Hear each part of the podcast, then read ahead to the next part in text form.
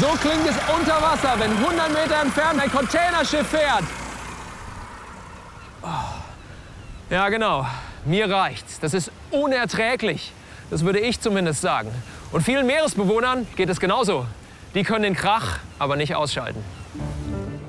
Uli Kunz, Meeresbiologe und Forschungstaucher, zeigt euch in diesem Video, warum dieser Dauerlärm für Meeresbewohner so gefährlich ist.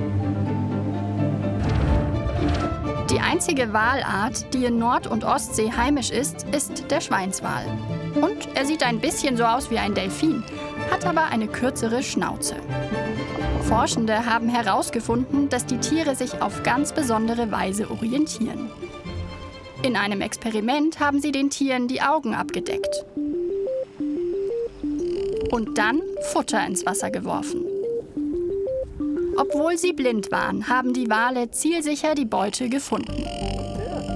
Sie können das, weil sie eine sogenannte Echoortung nutzen.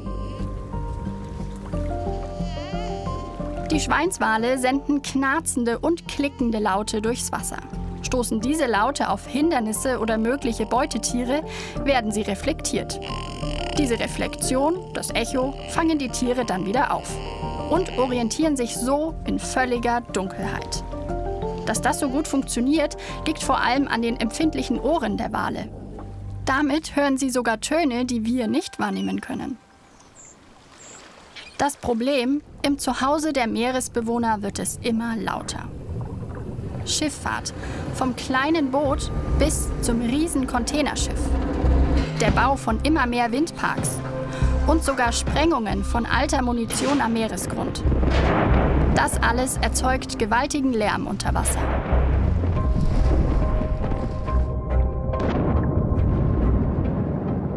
Dazu kommt, dass der Schall sich unter Wasser mit rasanter Geschwindigkeit ausbreitet. Gut fünfmal schneller als in der Luft.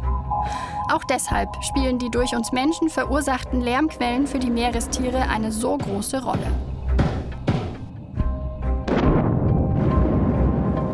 Die Tiere können schwerhörig werden, wenn es dauerhaft sehr laut um sie ist. Und wenn sie schlechter hören, können sie sich auch schlechter orientieren.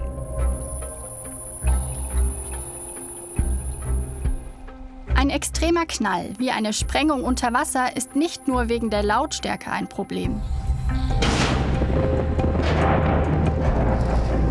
Es entsteht eine Druckwelle. Die kann bei den Tieren zu inneren Verletzungen führen. Im schlimmsten Fall kann das sogar tödlich sein.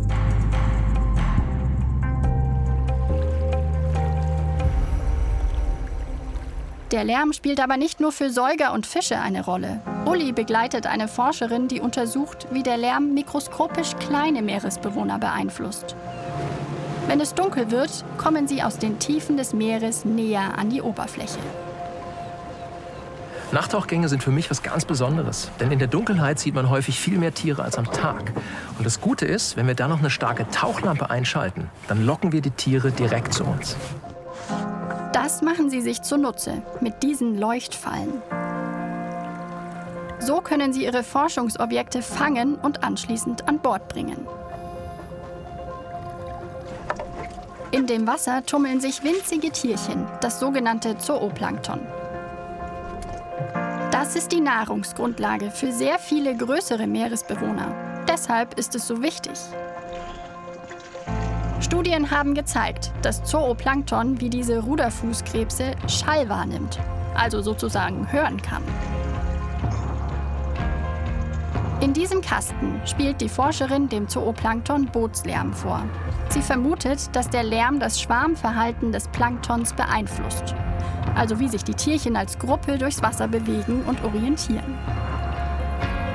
Das Projekt steht noch ganz am Anfang. Die Studie soll zeigen, ob der Lärm negativen Einfluss auf das Zooplankton hat. Das wäre dann eine Gefahr für die gesamte Nahrungskette im Meer. Der Lärm bedroht also alles Leben im Meer. Deshalb suchen Forschende und Politik nach Lösungen, um die Lärmbelastung unter Wasser zu reduzieren. Ein Weg sind mehr Meeresschutzgebiete, in denen keine Schiffe fahren und nicht gebaut werden darf. Sie sind wichtige Rückzugsorte für die Tiere. Auch langsamere Schiffe könnten den Motorenlärm reduzieren. Und beim Bau von Windkraftanlagen werden schon heute sogenannte Blasenschleier eingesetzt. Durch sie soll sich der Lärm der Bauarbeiten unter Wasser weniger stark ausbreiten. Dass unsere Meere immer lauter werden, ist eine Gefahr für die Meeresbewohner. Es gibt schon Ansätze und Ideen, den Lärm zu reduzieren. Sie müssen zum Teil aber noch stärker umgesetzt werden.